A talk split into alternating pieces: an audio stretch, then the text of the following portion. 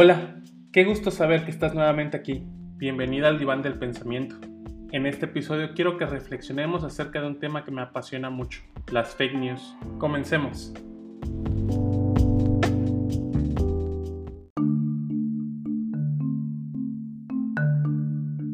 Hoy en día, ¿quién no ha caído en las fake news?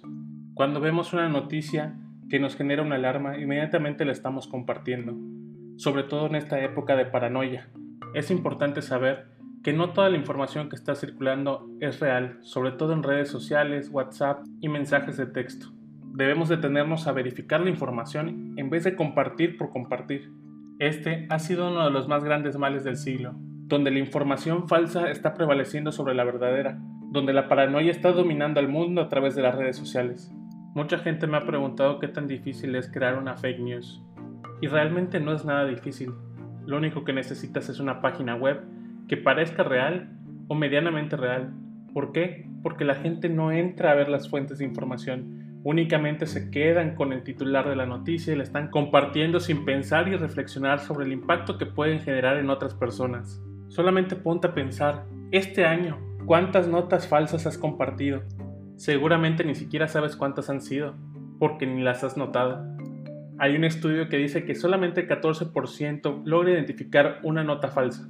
El 64% comparte la nota sin pensar, leer si realmente esta es verídica. Imaginemos que una nota falsa llega a 10 personas y de esas 10 personas 6 están compartiendo la información falsa. Y de esas 6 llegan a otras 10 personas cada uno y a su vez tienen la misma cantidad de réplicas de información. De esta forma se generan contenidos virales, contenidos que afectan a nuestra sociedad.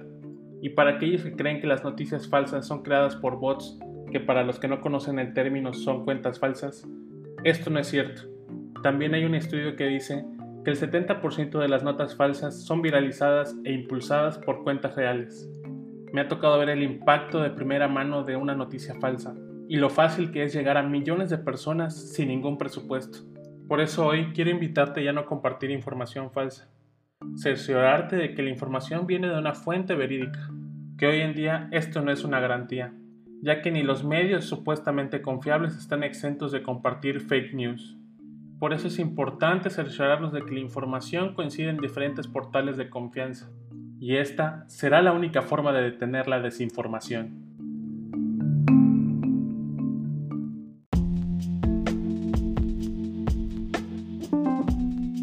Espero que te haya gustado este episodio y que te ayude a reflexionar sobre el tema platicado.